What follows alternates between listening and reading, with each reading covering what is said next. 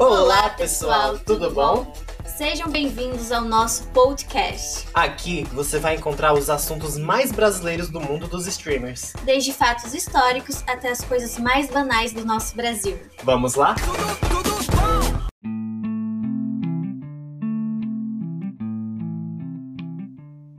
No Brasil, a gente tem as lendas do folclore, que são histórias passadas de geração em geração para as pessoas.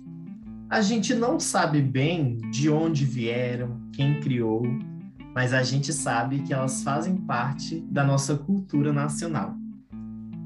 Um dos personagens mais importantes do folclore é o Saci Pererê. E em um dos exercícios feitos com os nossos alunos do Tudo Bom, o aluno Isaac resolveu fazer uma nova história do Saci Pererê junto com outros personagens do folclore. E ele vai apresentar para vocês agora. Era um dia bem nublado. E o Saci Pererê estava voando através das nuvens, quando ouviu um barulhão indo em sua direção. Ele virou e viu um avião comercial subindo para perto dele.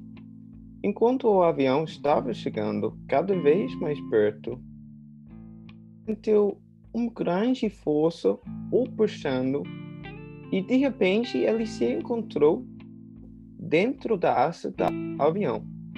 Mesmo ficando em forma de redemoinho, ele entrou em pânico no pequeno espaço. Ele perdeu o controle e bateu fortemente contra o metal. Finalmente, ele encontrou uma pequena rota de fuga um cano tão fininho quanto um canudinho. Entrou e foi sugado para cima e tacado para dentro do avião pelo sistema de ventilação. Contudo, ele foi arremessado em seu corpo humano, sobre uma passageiro dormindo em paz. O cara deu um susto e soltou um grito enorme. Então, todos os passageiros ficaram bem confusos e com pânico. Mas nem tiveram tempo para pensar, porque de repente houve um estrondo terrível, que foi o som do motor parando. Parece que quando o Saci entrou na asa, ele quebrou o motor. O, o avião começou a cair do céu rapidamente com todos os passageiros gritando. O Saci tomou uma atitude e falou para todo mundo se acalmar e que ele poderia salvar a situação. Ele voou para dentro da cabine e falou: Me dá controle, eu sei lidar com o vento e vou ligar para os meus amigos na Amazônia.